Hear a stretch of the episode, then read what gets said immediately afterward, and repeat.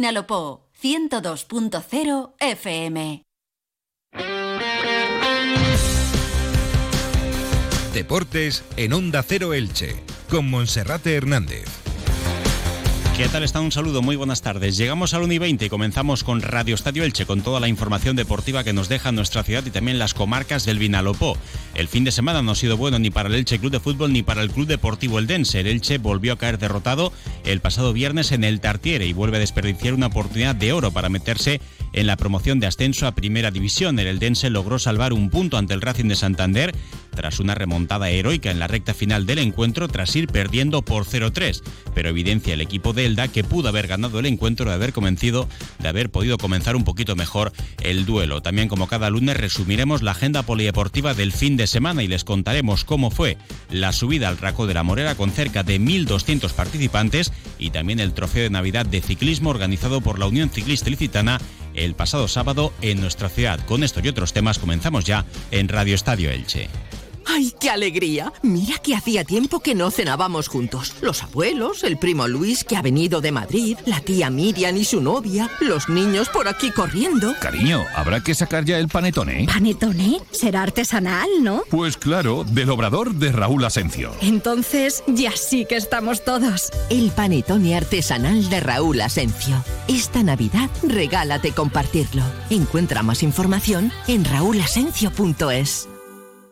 1 y 21 minutos, comenzamos saludando a nuestro compañero Felipe Canals. Felipe, bienvenido, buenas tardes. ¿Qué tal, Monserrate? Muy buenas. Bueno, pues eh, desde esta mañana ya venimos diciendo que el fin de semana no ha sido bueno para los dos equipos de la provincia de Alicante en segunda división, ni para el Elche, ni para el Club Deportivo Eldense, si bien los de Elda lograban salvar un punto que supo a triunfo después de haber ido por detrás en el marcador hasta con un 0-3 contra el Real Racing Club de Santander, mientras que el Elche después de haberse adelantado en dos ocasiones en el partido, volvió a dejarse remontar como ya ocurrió la semana anterior en casa ante el Cartagena y ha encadenado así dos derrotas consecutivas que en caso de haber sido dos triunfos hubiesen colocado al Elche a estas alturas de la temporada en ascenso directo. Pero como decía el técnico Sebastián Becasese, eso es lo que pensarán ahora mismo todos los equipos, que en caso de haber ganado este partido más o el otro estarían más arriba en la tabla y lo único que vale en estos momentos es pensar que el Elche es duodécimo tras 20 partidos, todos los de la primera vuelta menos un encuentro, estar en el duodécimo lugar de la clasificación con 29 puntos, a solo dos de la promoción de ascenso, aunque con muchos equipos por delante,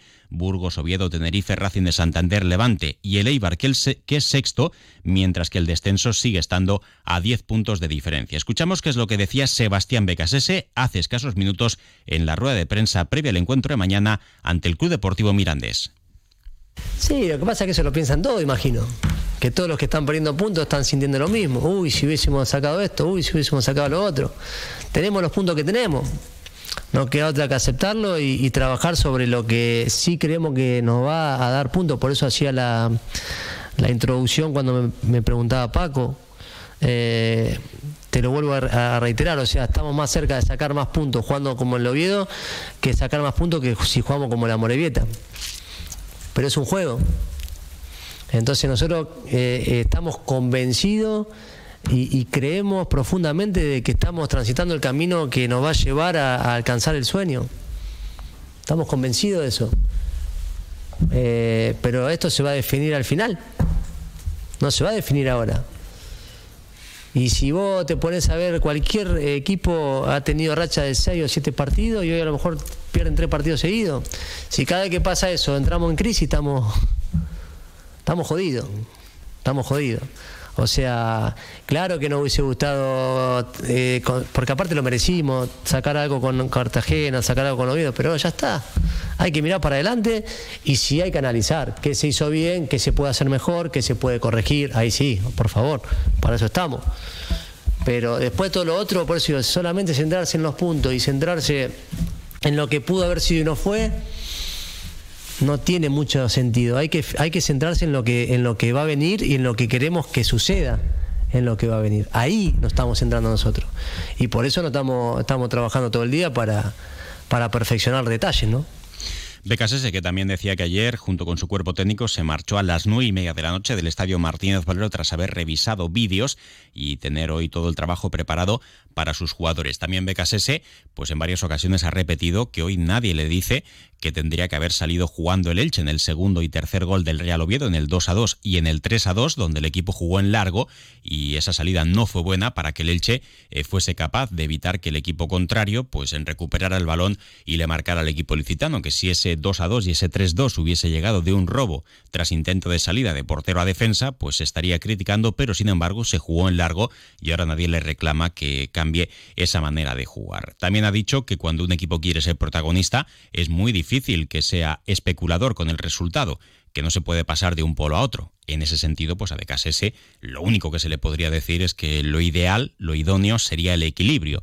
Un equipo que sea capaz de dominar y que en ocasiones, cuando va por delante en el marcador, también sea capaz de tener el protagonismo y la seguridad suficiente para no dejarse remontar. Pero también hay que poner en contexto las situaciones y si algo tiene esta segunda división es que es tremendamente igualada y nadie termina de entender cómo los equipos de arriba son capaces de perder cuando mejor están ante los equipos de abajo y donde un equipo que está en zona de descenso luego es capaz de encadenar una racha de seis o siete partidos, como le ocurrió al Cartagena o como le ha sucedido al Club Deportivo Mirandés, para remontar el vuelo y para colocarse en mitad de tabla o incluso en algunos casos para rozar zona de promoción de ascenso a Primera División. Por tanto, hay que seguir con ese camino, 20 jornadas disputadas de las 42 que forman parte de la Segunda División, hacer borrón y cuenta nueva ahora, seguir por el camino que se está marcando. El Elche en casa es un equipo bastante potente, salvo excepciones, como ocurrió en la segunda parte ante el Cartagena, y mañana ante un equipo que viene de ganar 2 a 0 ante el Albacete Balompié, pues intentar conseguir el triunfo y de esta manera terminar con buen sabor de boca el año 2023. También se le ha preguntado hoy a Sebastián Becasese por dos nombres propios.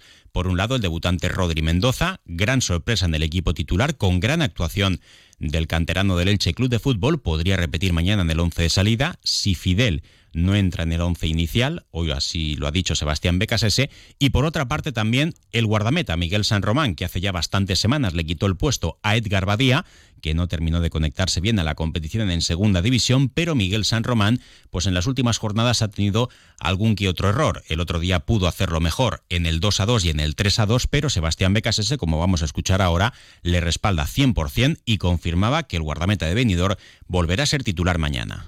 No, no, porque hizo un, campeonato muy regular. La verdad estoy muy contento con él, como cuando lo mismo pasó con Edgar. Eh, y, la trayectoria de Edgar tres años atrás. O sea, a ver, no hay arquero en el mundo que en un partido no esté un poquito más bajo de lo que estamos acostumbrados que, a que pueda dar. Eso, eso es lo que siempre digo. Esas cosas son. Los que estamos en esto sabemos que el error es natural y es parte del juego. Después hay que trabajar para equivocarse menos. Pero un arquero que nos dio tanto, eh, que nos dio seguridad, eh, empatía en el grupo, cuando no jugaba también, eh, armonía, valentía, por un partido que a lo mejor podría haber hecho, algo más. Bueno, si eso se sostiene en el tiempo, obviamente, después, pero para nada. Tiene todo, todo mi apoyo, todo mi cariño, todo mi respaldo, como lo tuvo Edgar también antes de, ser reemplazado. Eh, en eso soy, soy justo con todo. Y después juega el que considero que esté mejor. Con él como con todo. O sea, eso, eso lo hablamos siempre. Él está por arriba de cualquier nombre propio por cualquier nombre propio. No importa si es entrenador, si es director deportivo, si es futbolista, si es un referente, si es un capitán o si es un pibe. Para que eso lo tengan claro. O sea, acá no hablamos de nombre propio, hablamos de Elche. Y tomamos decisiones y juegan lo que. la única libertad que tenemos los entrenadores son la elección que, los que queremos que jueguen y cómo queremos entrenar. Imagínate que eso no se negocia. Lo demás, todo es conversable. Así que en eso quédate tranquilo que mientras yo esté acá va a pasar eso. Va a jugar el que yo sienta que, que tiene que jugar y, y, se va a entrenar a la intensidad que yo quiero entrenar. Bueno, pues así lo confirmaba el entrenador del Elche. El otro día hizo dos cambios en la alineación. Ya comentábamos que José Fernández podría tener descanso. Su puesto fue para Sergi Carreira, que lo hizo bastante bien va a tener continuidad en principio mañana, el jugador Vigués, el jugador de la cantera del Real Cruz Celta de Vigo, y el otro cambio también sorprendente fue el del canterano Rodrigo Mendoza, que tampoco sería nada descabellado que pudiese continuar por segunda jornada consecutiva en el 11 de salida. Tres bajas confirmadas para el Elche, Nico Fernández, que vio su quinta cartulina amarilla por protestar, ya advirtió Becasese y lo ha confirmado hoy que a pesar de ser baja no va a adelantar su viaje a Argentina, tampoco lo va a hacer Nico Castro que sigue baja por lesión, mientras que José Fernández tampoco, según palabras del técnico, va a estar en la citación. Por tanto van a ser 20 profesionales, contando también a John Chetauya que estará en el banquillo, aunque lejos todavía de poder ser titular. Ha dicho en los mismos términos que Sergio León también está muy lejos de lo que él pretende de intensidad tras recuperarse de su lesión. También ha dicho que Borja Garcés tampoco está para ser de la partida, por lo que Mourad va a continuar en once inicial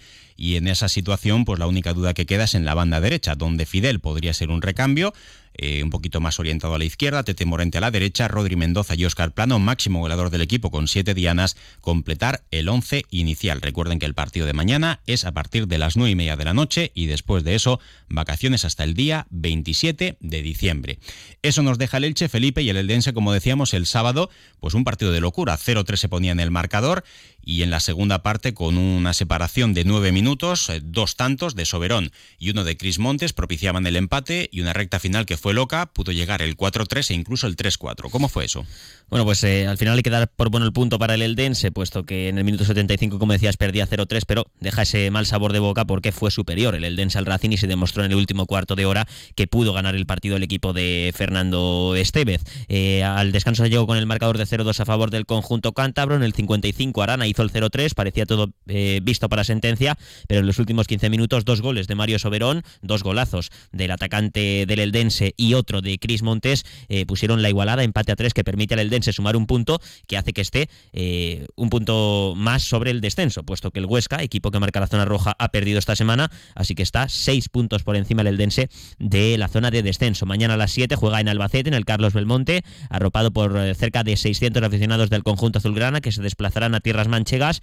Se esperan cambios en el 11, uno obligado, Timor vio la quinta cartulina amarilla, causará baja, eh, será de la partida en el centro del campo Pedro Capó, que hizo una gran segunda parte, lo destacó el propio Fernando Estevez, y también se espera que vuelva a la titularidad Florín Andone, eh, que se quedó en el banquillo el otro día ante el Racing de Santander, jugó la segunda parte y mañana volverá al once inicial. Y Monserrate, una de las imágenes del partido y de la jornada eh, fue o ha sido la de Fernando Estevez, el técnico del Eldense, médico de profesión, que tuvo que recorrerse a la carrera a todo el campo en el minuto 15 de partido, saltar a la grada para atender a un aficionado del Club Deportivo Eldense que sufría una indisposición. El club informó que se estabilizó, que fue trasladado, que se encontraba en buen estado, pero esa fue la imagen. El técnico Fernando Estevez corriendo todo el campo, subiendo la grada para mm, intervenir en esa atención con un aficionado. Eh, así lo vivió el técnico andaluz. Lo anecdótico estaba nuestro médico, David, que trabaja en urgencia hospitalaria está soldadamente preparado. Ya hasta veía que la situación se atascaba un poco y también era por resolverla y por aclarar, porque muchas veces en esos momentos eh, yo que sabéis que estoy acostumbrado a trabajar también en el ámbito de la urgencia hospitalaria y esta hospitalaria, pues eh, me gusta desatascar las cosas rápido y hasta afortunadamente pues era un susto eh, y, tanto el, hay que agradecer al médico de ellos como a nuestro médico David, que han estado extraordinario y rapidísimo, atendiendo al paciente, pues afortunadamente, por lo menos a la salida del, ha quedado en, un susto y en una anécdota afortunadamente.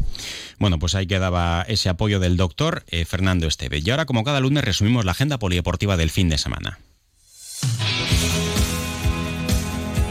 Comenzamos con el fútbol, categoría tercera federación, nueva victoria del Elche Licitano, del filial franjiverde 0-2 en el campo del Roda en el último partido del año 2023, líder con 11 puntos de ventaja sobre el segundo y debut puntuando de Edu Albacar al frente del banquillo del Athletic Club Torrellano, empate a uno en el campo del Jove Español San Vicente. El Athletic Club Torrellano que dejaba escapar la victoria en el tiempo añadido con un penalti polémico. En la división norte de fútbol juvenil, el Elche se clasifica matemáticamente para la Copa del Rey, es segundo por detrás del Levante tras ganar 3-0 al Alcira, el que el también sumaba 3 puntos puntos de oro en el campo del Albacete Balompié, donde ganaba por 0-2. En la Liga Nacional, empate a dos goles a domicilio del Elche Juvenil B frente al Castellón. El Intango perdía por 1-0 ante el Aldaya. En balonmano, primera estatal masculina, emocionante derby entre el balonmano Elda Centro Excursionista Aldense y el Atigo Club Balonmano Elche. Se quedaba la victoria al equipo local, el Elda, 31-30 vencía al equipo de Sergio Belda. En la Superliga masculina de voleibol, otra derrota más para el Voli Villena Pertrer por 3-0 ante el Club Voleibol Melilla. Solo suma un punto en el fondo de la clasificación, mientras que el penúltimo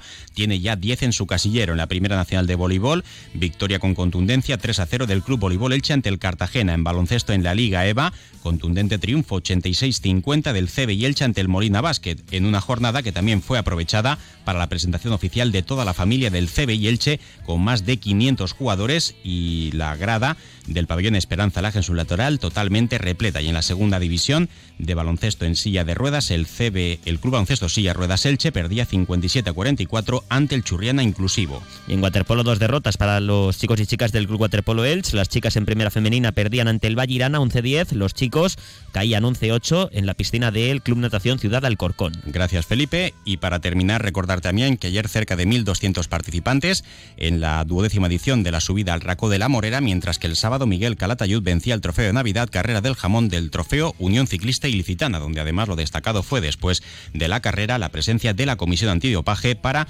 someter a seis ciclistas a controles para que cumpliesen con la normativa. Le dejamos aquí, ahora con la información local y comarcal con David Alberola. Un saludo. Comercial Persianera. Puertas, tableros, parquets, cocinas y bricolaje.